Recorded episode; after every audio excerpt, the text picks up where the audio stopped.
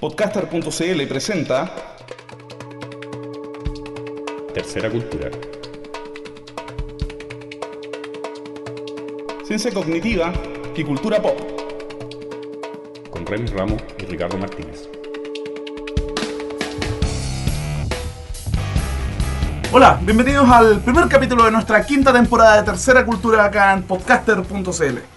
Ricardo, ¿cómo estamos? Muy bien, Remy, gracias. Después de tanto tiempo. Bastante, ha pasado harta agua bajo el, harta agua bajo el puente, como dijimos la otra vez, han habido muchos cambios. Cambios de pega, de vida, de metabolismo, de ritmo, de etcétera. ¿ya? Pero bueno, lo prometido es deuda, estamos de vuelta y estamos nuevamente, como es tradición, con un invitado de lujo.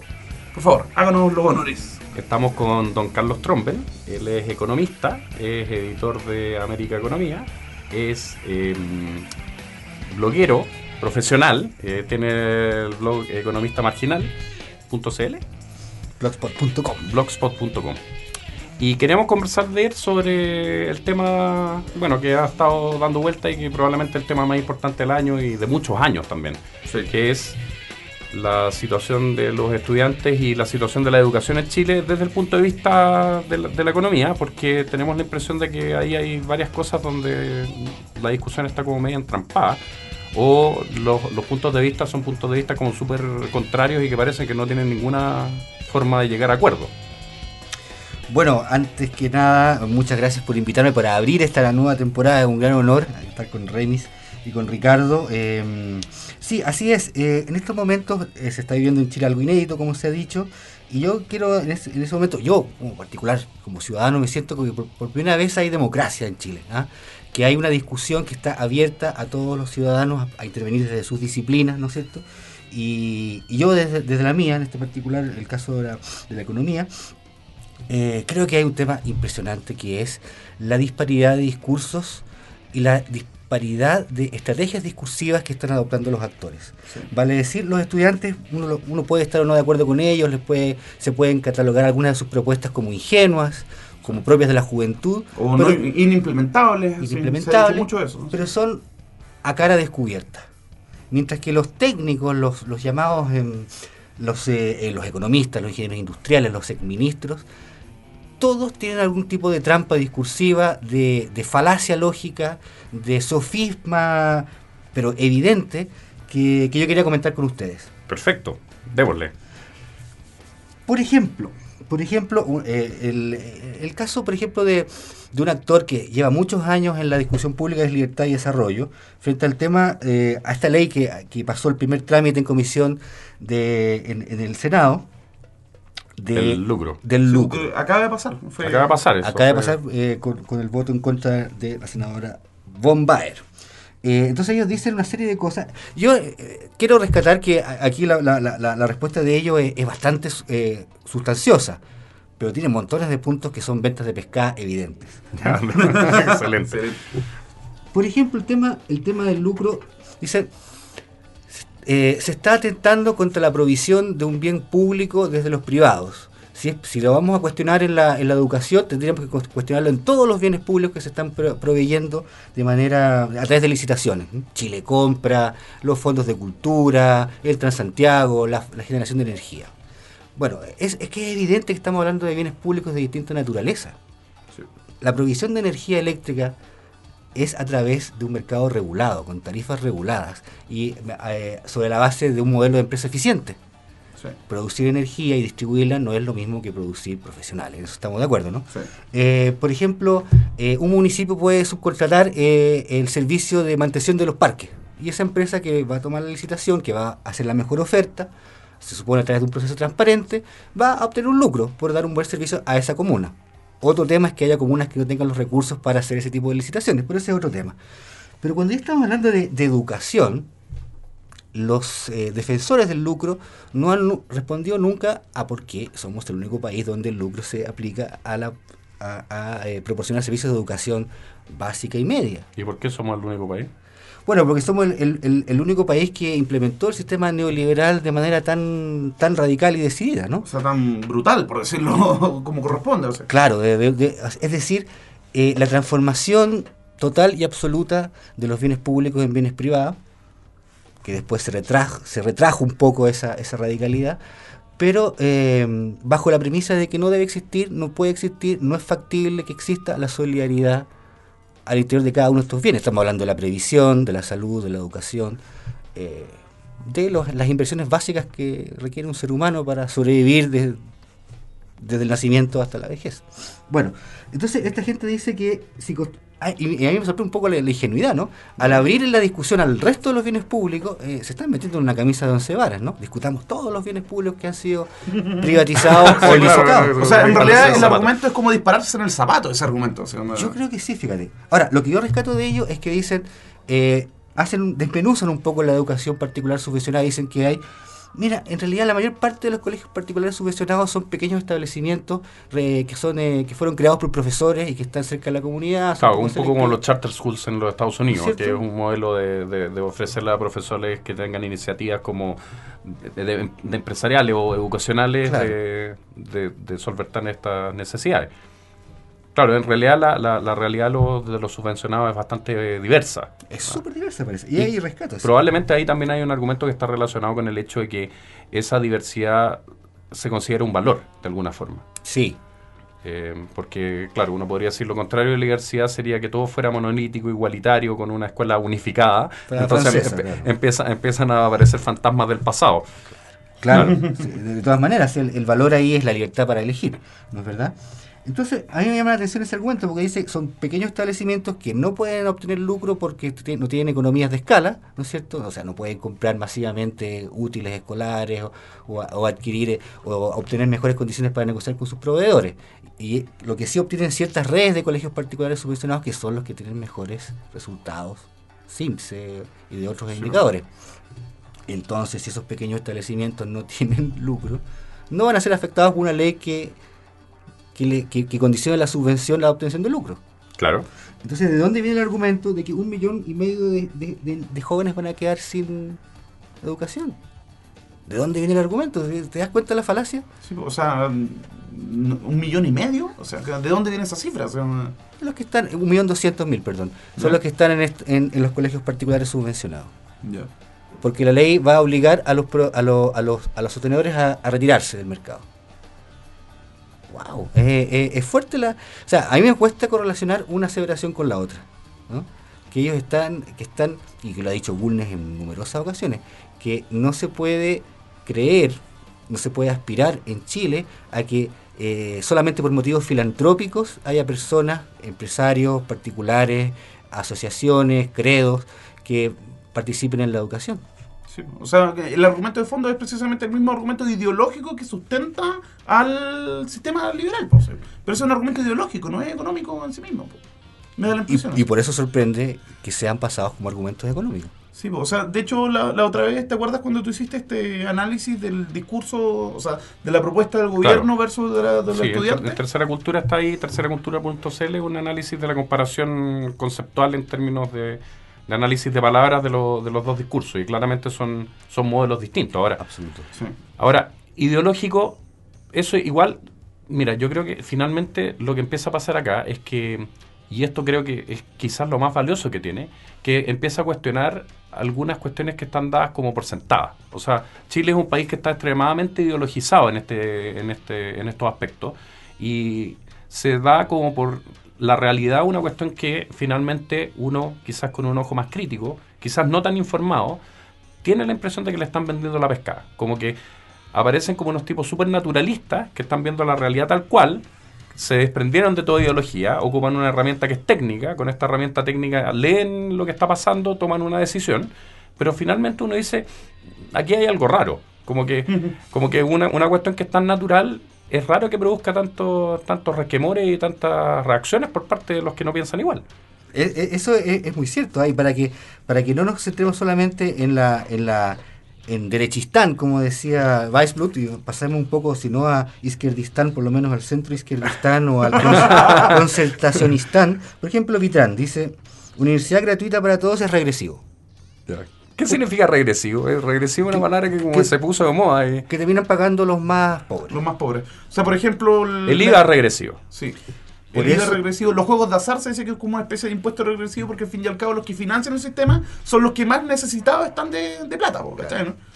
Entonces, Entonces lo que subyace a esta aseveración, que después no la explica, es que él está pensando que una, una reforma radical al sistema universitario pasaría por aumentar el IVA. Nadie ha dicho eso. Ni los propios estudiantes fueron los primeros en desmentir. También puede tener con el- de- que ver con el hecho de otro argumento que se ha estado dando, que es que si la educación fuera gratuita, los hijos de los ricos estudiarían gratis también. Eso es cierto en el actual sistema tributario. Ya, se- chileno. ya, sea, ya sea lo que va. Yo conversaba con Víctor Herrero, que vamos a tenerlo invitado también en esta temporada para conversar de, de estos, de estos temas desde otros ángulos. Y Víctor me decía, claro, uno dice, hoy día el tipo rico se puede pagar el colegio más caro, después le saldría gratis y podría dedicar la plata, no sé, pues irse de vacaciones a la playa. Sin embargo, en un sistema tributario distinto, o sea, si todo el sistema cambia, porque aquí no es, no es simplemente mover solo una pieza, o sea, la, la complejidad que tiene el asunto también tiene que ver con eso, que uno tiene que ordenar un montón de piezas para tener un cierto equilibrio y que no quede el despelote. O sea, no es cosa de sacar la plata de cualquier lado, tirarla al sistema y ver qué pasa. sí, pues, lo que más se ha dicho es sacar una plata del presupuesto militar, por ejemplo. Sí, sí, sí, si a, si a- si a las personas que tienen más ingresos lo- los impuestos realmente le volvieran a meter al sistema eso- esos ingresos, eh, evidentemente estudiar gratis sería un alivio y no sería un problema. Por supuesto, o sea, en, en, una, en, una, en las sociedades de Europa del norte y, occidental, que hay muchos servicios, de estos servicios que nosotros pagamos, eh, Chile, que son aparentemente gratuitos, los ciudadanos los pagan por vía impuestos. Es decir, un médico en Francia o en Alemania paga impuestos significativos y con esos, y con esos impuestos hay una serie de, de, de- de servicios públicos que están siendo sufragados. Entonces yo no veo de dónde viene la regresividad de la universidad gratuita si no es asumiendo que eso sería con, con, eh, con, con, con- la estructura tributaria actual que es precisamente lo que se está discutiendo. Se está- hasta Vittorio Corvo ha dicho que hay, la manera de, de enfrentar una reforma eh, a, la educación de, profundidad es a través de una reforma tributaria. Y el propio Vitrán termina diciendo que para, para hay, que, hay que aumentar en 1.5 puntos del PIB la recaudación. 1.5. ¿ya? Estamos hablando de unos 1.500 a 2.000 millones. Entonces, después vamos a ver, eh, a discutir cuál sería esa, esa- ese tipo de reforma. Pero te fijas que aquí hay, hay algo que está incompleto, ¿no? Algo que está incompleto al decir que la, que la, que la, que la, que la, la regresividad de una política de esta naturaleza. Eh, cuando estuvo Joseph Ramos en la CNN, el, el famoso programa donde eh, Vitar se descontroló, él también sostenía, eh, sostenía que si los profesionales, con las rentas que van a obtener producto de, la de de las competencias que adquieren, son capaces de comprarse un bien raíz, también van a ser capaces de pagar de vuelta la educación que recibieron. Ojo, ojo. Ya. Ojo, porque la, la, la, la- la mochila crediticia de un estudiante actual es un impedimento para comprarse bienes raíces, es un impedimento para ser emprendedor. Hay, hay universidades por ahí que se llaman universidades del emprendimiento. Eh, eh, o sea, los profesionales tienen vacíos, vacíos per- periodos de, de- de cesantía, ¿no es cierto? Cuando tú desmenuzas la realidad de los quintiles de ingreso, ¿no es cierto? Y tú ves que un quintil, el quintil, el, el quinto quintil, ¿ah? el que según Vitran no debería recibir ningún tipo de apoyo para, para, para educación Claro. superior, vaya, o sea, un, un- un grupo familiar que tiene un ingreso de un millón de pesos, dos hijos, ¿no? está, está en, el, en el quinto quintil. O sea, pero ¿qué pasa si hay un adulto mayor ahí que con una enfermedad degenerativa? Claro, eh, eh, eh, bueno, finalmente, a mí también una cosa que me llama mucho la atención es que esto levanta una especie de, de tapón que- o, de, o de sábana que se había tirado encima de, de la fragilidad que tenemos en Chile respecto de, La clase de cualquier de cualquier tipo de, de, de emergencia. O sea, las Estamos emergencias más desprotegidos. Claro, que- estamos súper desprotegidos. O sea, no, hay- no hay- pasa cualquier cosa y uno queda colapsado por varios meses o de Por repente varios por años. Años.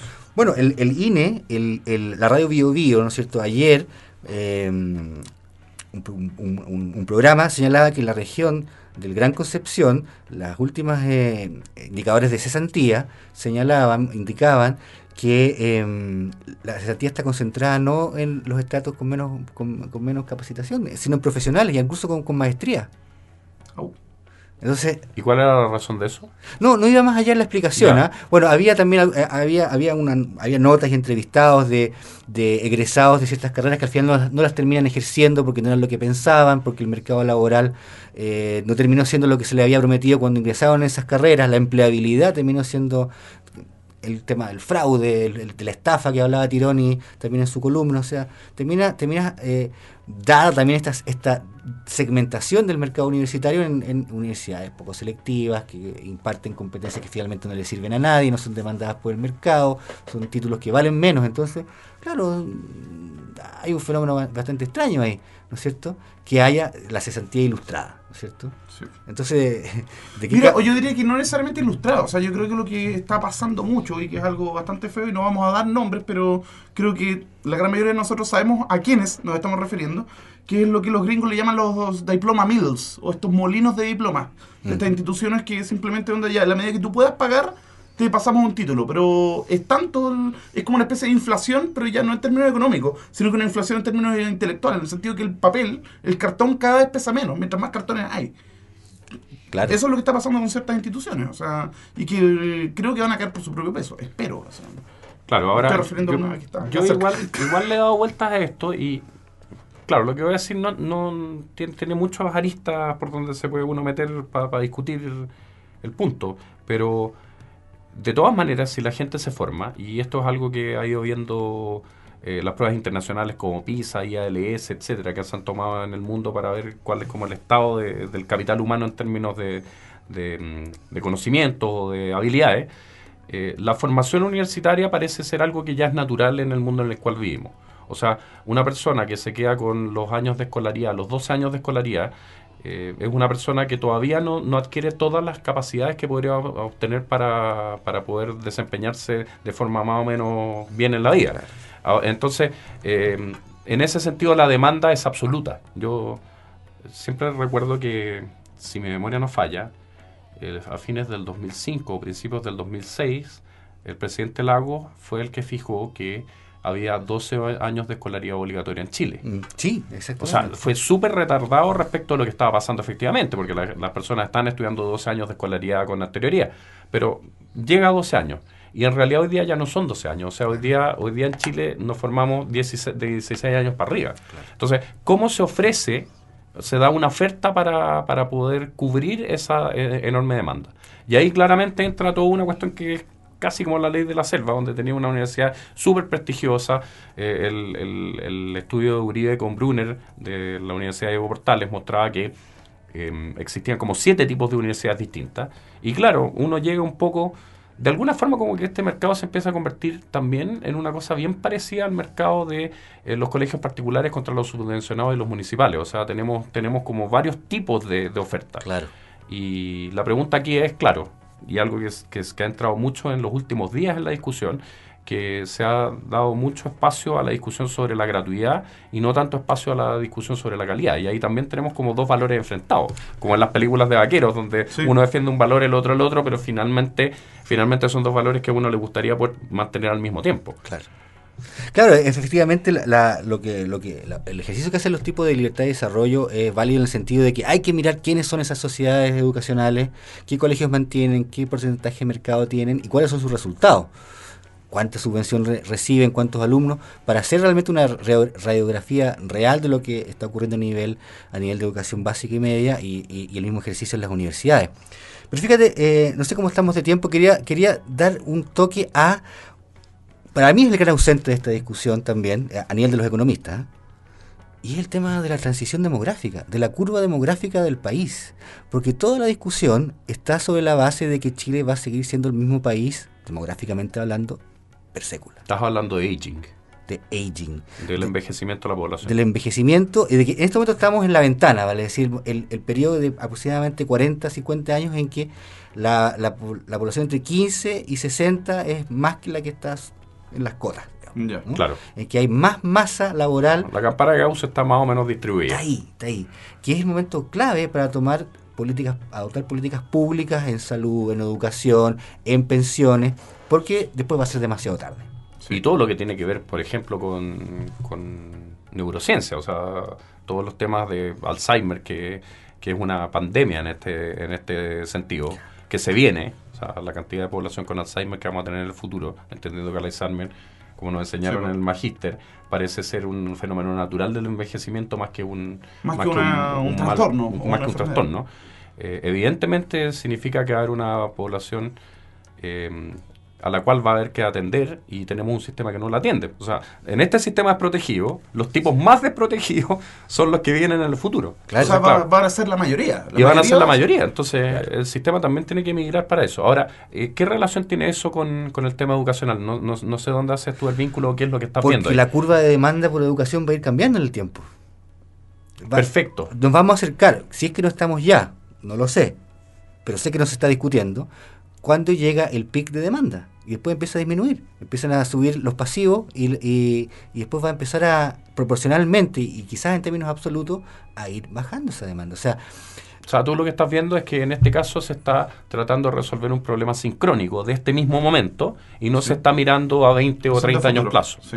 Y yo estoy convencido. ¿Tú te dices de que así como la, oferta en algún momento explotó, en algún momento tendría que implosionar, una cosa así? No sé si implosionar, pero irse adaptando a, un flujo distinto de, demandantes, ¿no? Eh, porque no, no, no va a ser igual. ¿No? Eh, piensa, tú lo que pasa en, los países europeos, lo que pasó en los países europeos. Las sociales democracias se adoptaron en básicamente en la posguerra, después de haber sufrido un shock demográfico de proporciones, ¿no es cierto?, en términos de destrucción de vida, ¿no es cierto?, y desplazamiento, y traumas, etcétera. Sí, claro. ¿Mm? Entonces, eh, y, en Francia se hablaba, ¿no es cierto?, de los gloriosos 20 años de posguerra, donde el crecimiento económico se... Ah, el famoso periodo 1950-1970 que y no, y no es casualidad que el, que el mayo 68 haya, se haya producido al final, del, periodo, ¿no es cierto? Porque hay una problematización de parte de los que son el, el, los, los, niños, los niños, la generación dorada de, esta, de, esta, de este sistema socialdemócrata que tenía ciertas particularidades en el caso de Francia. En ese periodo en que ellos están en, en transición demográfica, adoptan eh, políticas sociales y políticas de, de, mm, provisión de bienes públicos de calidad claro. y gratuitos. El periodo que, corresponde, ¿no es cierto? Eh, y ya están en la fase de envejecimiento. ¿no es cierto? Entonces ahora tienen una masa profesional bastante contundente que investiga, que, que desarrolla, que emprende, que, que inventa patentes eh, científicas, royalties artísticos, ¿no es cierto? Pero eso es un esfuerzo que ellos hicieron en su momento. Entonces nosotros estamos empezando eh, esa transición demográfica en un sistema completamente que yo considero inadecuado para prepararse para este futuro de, ancianos con Alzheimer. De senilización. De senilización. Porque la, ¿quién va a sostener la, productividad del futuro? Profesionales que se están formando ahora, ¿no es verdad? ¿Y quiénes van a sostener las pensiones solidarias del futuro? El Estado del futuro, ¿no es cierto? Y ese Estado va a requerir recursos a futuro. Pero ese, Estado tiene que ser construido hoy día. Tiene que, estar, tiene que estar construyendo hoy día, ¿no es cierto? Y yo no he visto ningún economista hasta el momento eh, que haya sacado la, variable, bueno, ¿cómo va esto en los próximos 40 años? Porque no, no vamos a hacer una reforma universitaria ahora para, para 10 años más. Claro. Bueno, eh, ha llegado el momento de el fricazo. Este es un fricazo bien curioso, ¿eh? Vamos a escuchar la canción El paro de los miserables. Ya. Algunos nos van a retar por tirar a un grupo pan como fricazo, pero bueno, es un clásico. Eh, no, pero además que bueno, nos han retado por otras cosas también, porque es lo que nos dijeron por Twitter la otra vez, así, que éramos demasiado rojos, una cosa así. Sí, claro. Bueno, bueno está bien. en fin. Yo no los veo a todos de azul acá. bueno, vamos con los miserables y el paro acá en Tercera Cultura.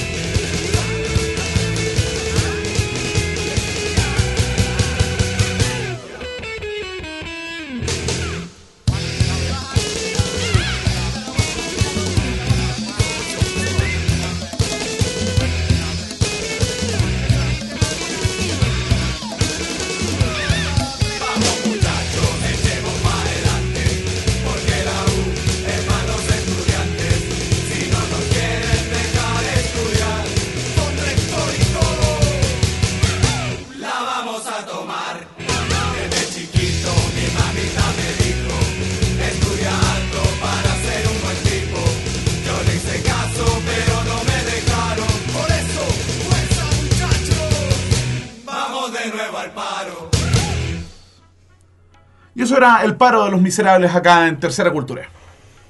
Bueno, estábamos conversándonos afuera del famoso buchito de rigor y claro, la pregunta al millón es cómo se resuelve el problema. O sea, entendiendo que la demanda de los estudiantes eh, habría que ver alguna forma de cómo se acoge el tema particularmente la gratuidad, da la impresión de que eh, los agentes que son actores que tienen fuerza, los que tienen el poder, no parece que no están ni allí con esa solución.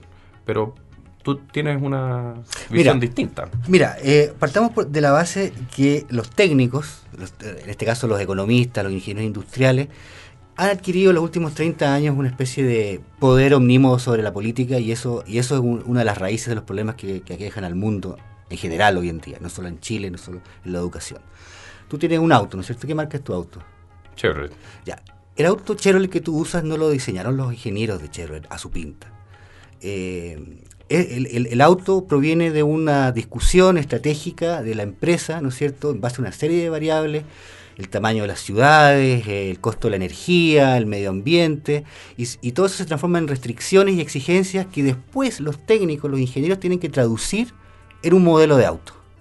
Y en el caso de la sociedad, estamos en, medio de un proceso de discusión social, ¿no es cierto?, que después tienen que tomar los representantes de la sociedad, ¿no es cierto? Y pedirle a los técnicos que lo aterricen en propuestas viables, ¿no? Propuestas de carácter tributario, financiero, ¿no es cierto?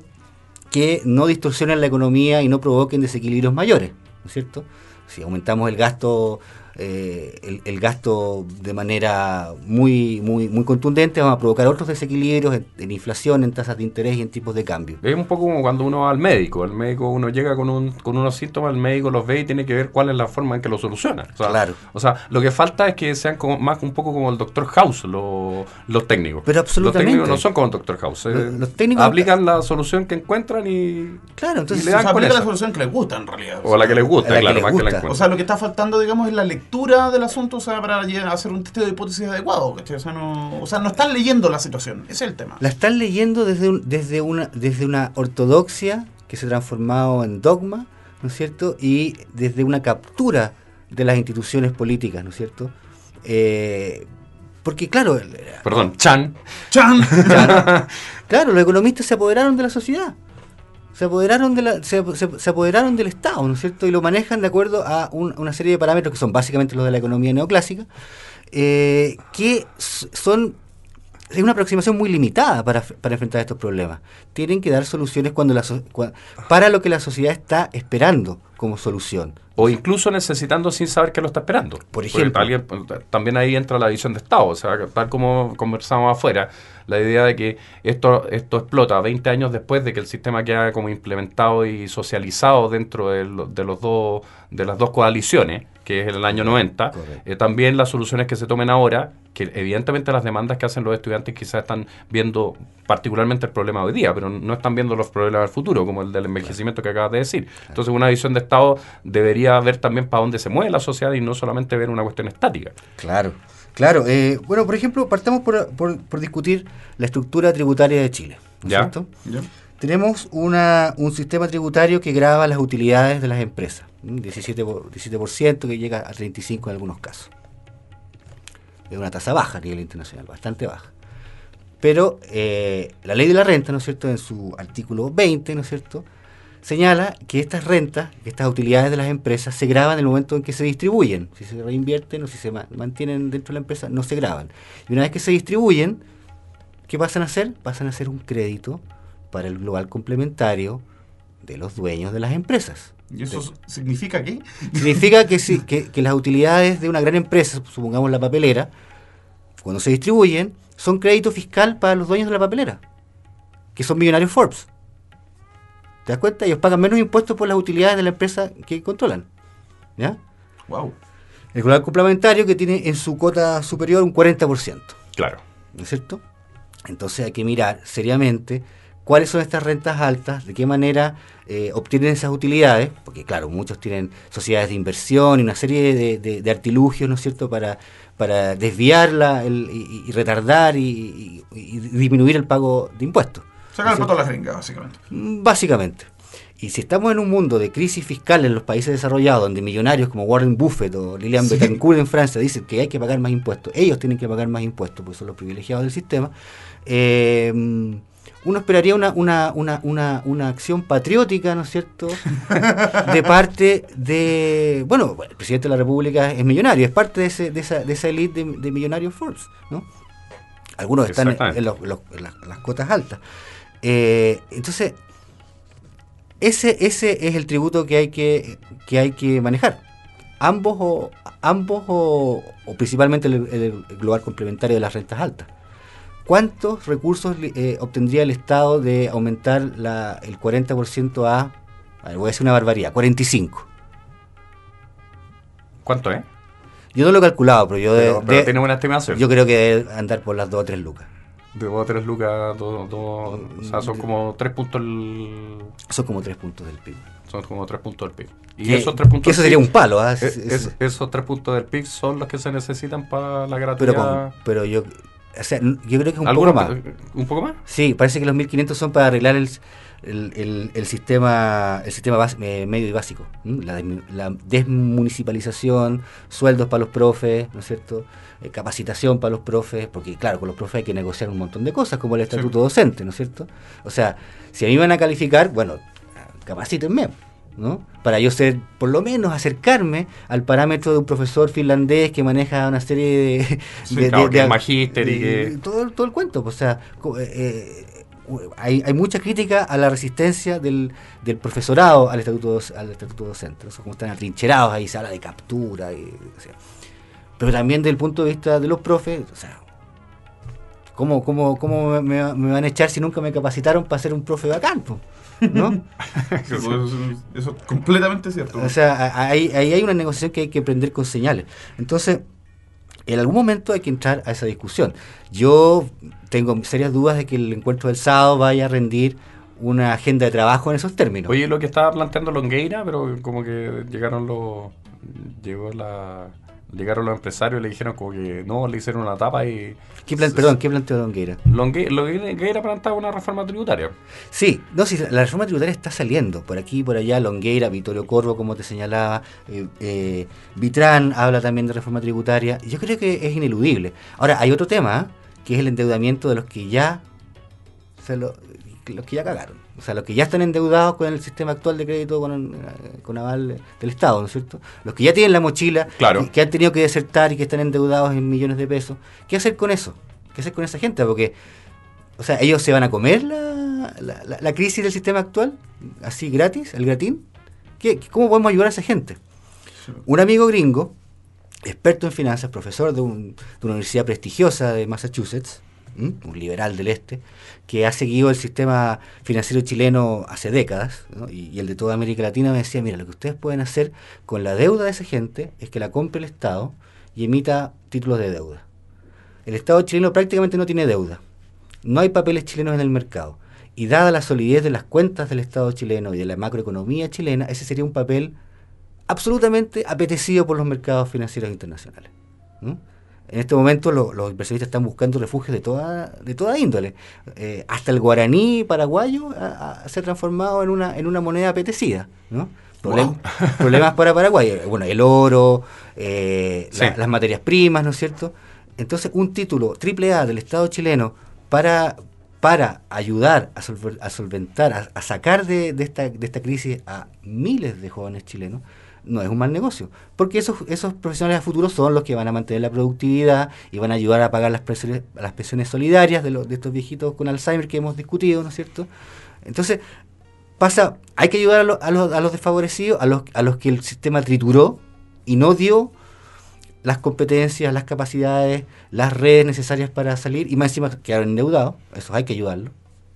Y hay que eh, hay que em, reformar todo este sistema de, becas y, de ayudas públicas.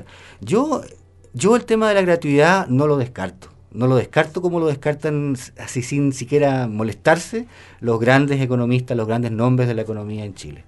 No lo descartaría. Por lo que acabamos de decir, eh, eh, ese joven del decil superior no va a estudiar gratis. Si su familia va a estar pagando más impuestos por el complementario más realista de acuerdo a esas rentas, no les va a salir gratis.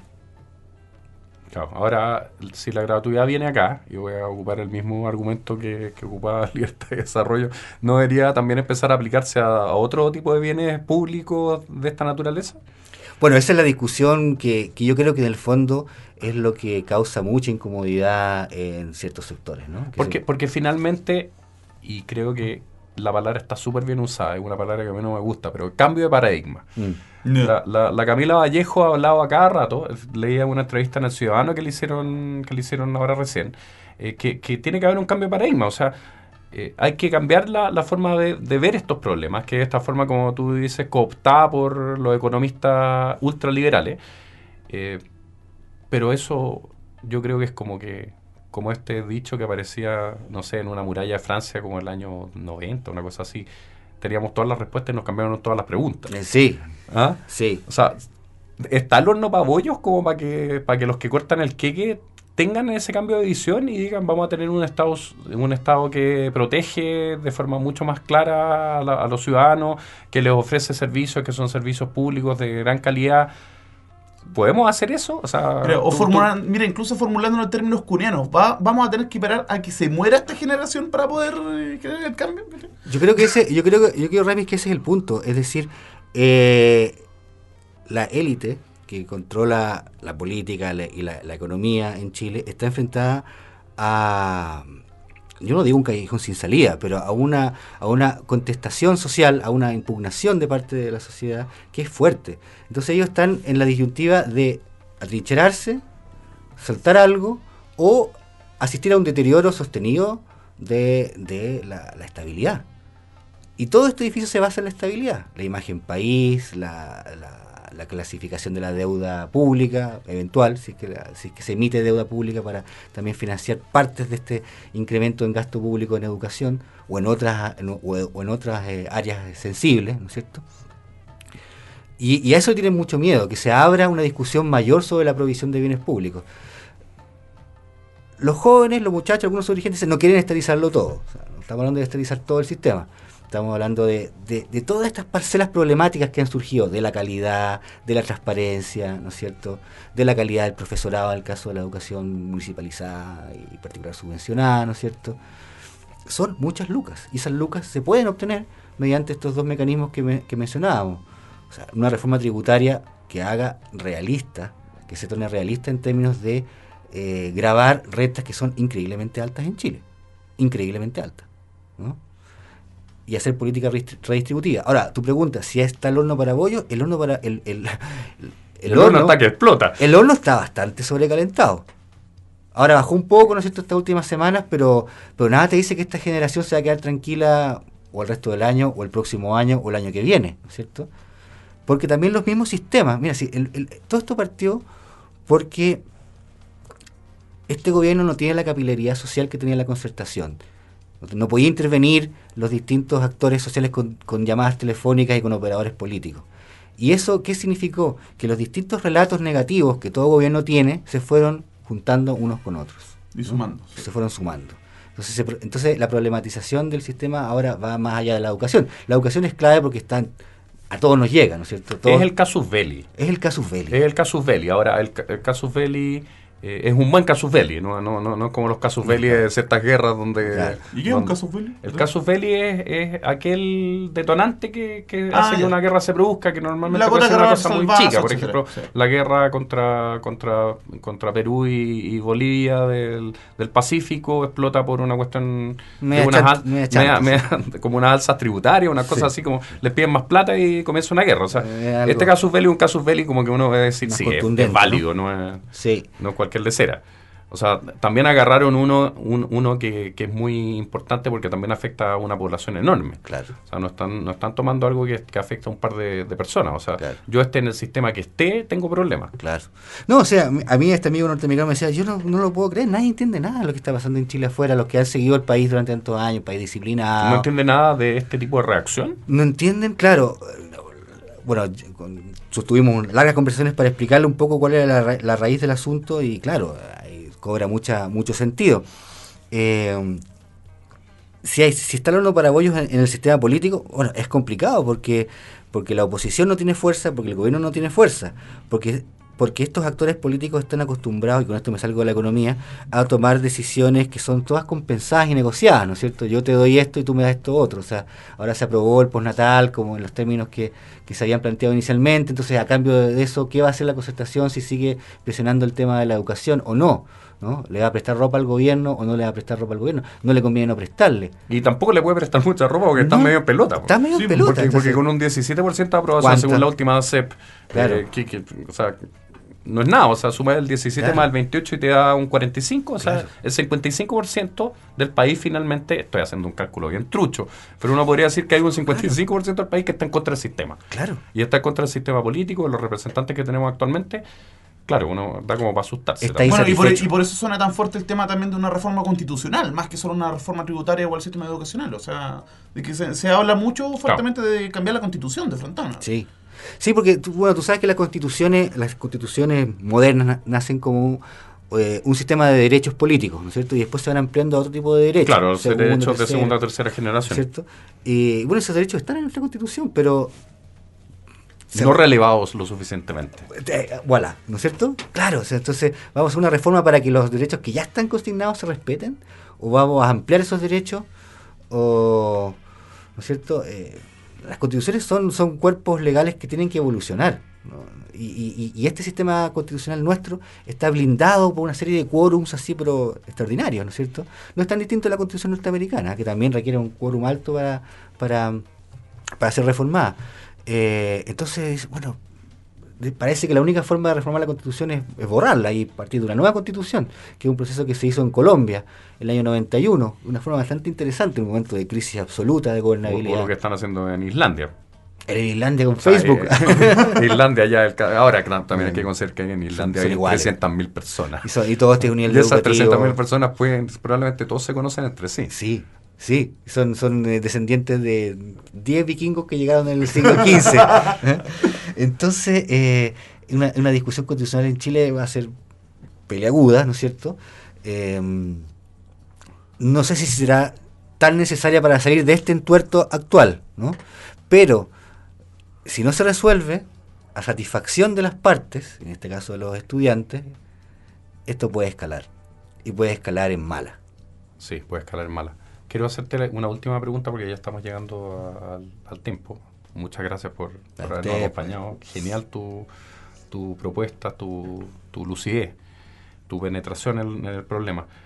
Em, ya, perfecto, el horno está para hoyos, pero ¿qué es lo que se puede hacer para poder cambiar la mentalidad de la élite en una sociedad que es una sociedad tan tan jerarquizada finalmente, una sociedad súper estratificada como la que vivimos, Claro. tema del cual vamos a volver a hablar en esta temporada varias Sí, veces. Por favor, hágalo. ¿Cómo, cómo, cómo se puede hacer? O sea, da la impresión de que los estudiantes ya quemaron el cartucho. O sea, si, si los tipos son tan cabezaduras, que no van a entender el mensaje, que no entienden las necesidades de las personas. Sé que estoy diciendo un pensamiento que, que al final respalda completamente lo que los estudiantes dicen, porque tam- tampoco entramos a, a- a- a ver los matices ahí. O sea, tomamos partido por un lado en, en- en esta conversación. Pero, pero los estudiantes ya agotaron sus cartuchos. O sea, ¿qué? Marchas de dos millones de personas no van a producir nada. O sea, tengo la sensación de que si ya no, no, les, no, no los hicieron pensar, eh, entonces, ¿qué, ¿qué es lo que hay que hacer? O sea, ¿cómo, cómo te metí en la cabeza del, del que al final corta el queque? Porque, porque si esto fuera una discusión de pares, donde tenía una cierta alternancia, donde, donde finalmente tú puedes cambiar a unos por otros, eh, tú puedes decir, ya, bueno, filo, cambiamos a los, cambiamos a los, a los agentes, a los, a los, a los líderes. Pero aquí no podéis cambiar a los líderes, porque los líderes finalmente son los que tienen el poder económico y los que tienen el poder político. O sea, yo no creo que el Partido Comunista, lamentablemente para el movimiento, vaya a tener una votación extraordinariamente alta cuando vengan las próximas elecciones. O sea, no, no da la sensación de que se van a ir la concertación y la alianza para la casa y van a venir otra generación. Probablemente en algún tiempo más sí. Pero, pero, pero da la sensación de que hay que convencer a los que hoy día tienen el toro por las astas. Y da la sensación de que los medios que se han llevado a cabo no logran convencerlo. Veámoslo de dos puntos de vista. Uno es eso, que no sé cómo hacerlo, que vean más veces María Antonieta u otras otras películas en que muestran a élites encerradas en sí mismas y que terminan Claro, en la guillotina. Eh, y, eh, y por otra parte es también la, lo que ya se está viendo, que es un aumento de la participación política, eh, eh, aumento de, eh, de gente interesada en, irse, en ir a inscribirse, ¿no es cierto? Eso va a ser clave. Las- los próximos dos eh, compromisos electorales, que son las municipales y las parlamentarias, van a ser claves. Y va a ser, cla- va a ser clave el nivel de participación en esas elecciones, ¿no? Porque ahí también las ofertas políticas no van a poder desconocer esto, ¿ah? Ojo, por más Sí, que estén- por supuesto, no, sí. no van a poder desconocerlo. A nivel municipal, No, no, no, no pueden, no, no pueden Está hacer la grande, po.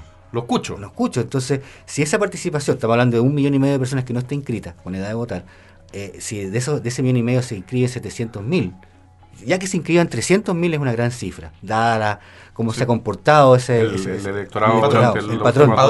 Claro, el padrón. si, el, pa- si el padrón crece, eh, es poco probable que sea un padrón que replique el, el modelo tal cual. ¿no? O que, o que, o que eh, a ver, que sea un padrón que privilegie el valor centrista statu quo del sistema. Tampoco tiene que ser necesariamente un, un- un padrón electoral que vaya hacia la Tan- radicalidad tan absoluta centrífugo, claro. tan centrífugo.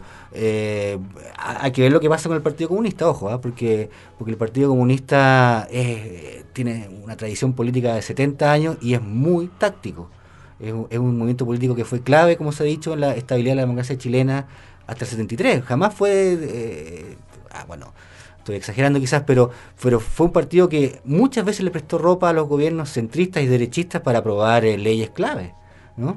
A Eduardo Frei, los reajustes del sector público, cuando ni la propia DC le prestaba ropa, llegaba el Partido Comunista, Luis Corbalán, y sacaban el reajuste. Ni los radicales apoyaban a, a Frei.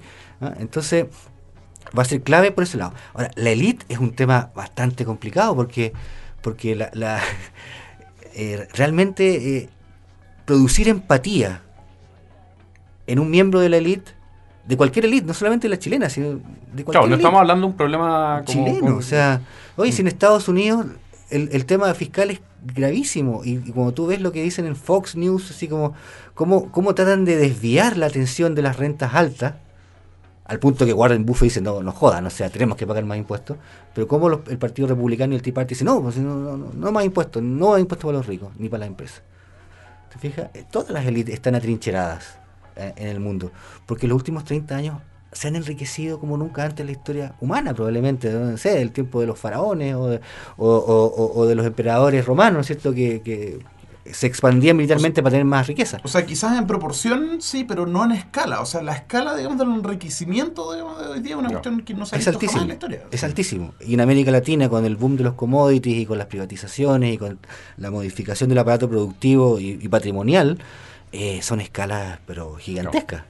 Entonces, em- generar empatía en una élite, bueno, es lo que hace, lo que ha hecho siempre la iglesia, ¿no? La iglesia, los jesuitas, ¿no es cierto?, llevan, llevan eh, los casos, lle- eh, sensibilizan a, la- a las élites con, con, eh, con lo, lo- lo mal que, que lo pasan los pobres, ¿no es cierto? Y así obtienen recursos y hacen un cierto grado de transferencia y hacen el- y, y suplen un poco eh, lo que no hace el Estado, ¿no? Claro. Eh, los credos religiosos, la- los espacios de discusión en torno a valores trascendentales ayudan, ¿m? porque por el lado del Estado son muy reacios a, a- a abrir ese canal. Sí. O sea, de hecho, conversábamos el otro día con un, con un colega allá en, en La Pega y decía de que era es algo muy curioso, pero al mismo tiempo es muy bonito, de que pareciera ser de que la si uno lo mira bien desde fuera, desde un punto de vista argumentativo, retomando lo que mencionamos al principio, que su impresión era que mientras que los argumentos que están dando los políticos y los economistas son argumentos técnicos, que en el fondo son argumentos ideológicos disfrazados de argumento técnico, es que si uno analiza bien el discurso de los estudiantes, es un discurso que en cierto modo lo que está haciendo es volver a la ética neocomaquea de Aristóteles, es como que estamos re- redescubriendo de que el debate no va solo por el porcentaje más o porcentaje menos, sino que por nociones clave como la de justicia, la de igualdad, etcétera. O sea, estamos como se está tratando de poner, digamos, de nuevo en la mesa algo que, no sé, pues, Claro. ya filosófico, ¿cachai? No Claro. solo técnico, ¿cachai? Sustentabilidad de los sistemas. porque no vamos a ser sustentables si, si tenemos esta estructura, como hablábamos en 40 años más, con, con un tercio de la población con Alzheimer. ¿Cómo vamos a sostener, sostener eso? Sí. Bueno, Hoy, ¿con, qué, qué tema, ¿Con qué vamos a terminar? Que quede embalado.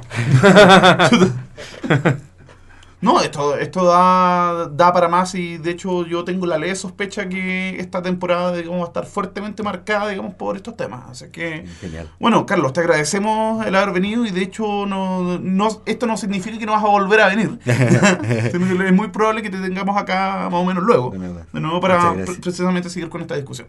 Entonces, vamos con nuestro tema de cierre. Nuestro tema de cierre va a ser los Beastie Boys. Creo que nunca hemos puesto Ah, música Hip hop. de ese, sí, de ese estilo. Eh, la canción es You got to fight for your right to party. Yes.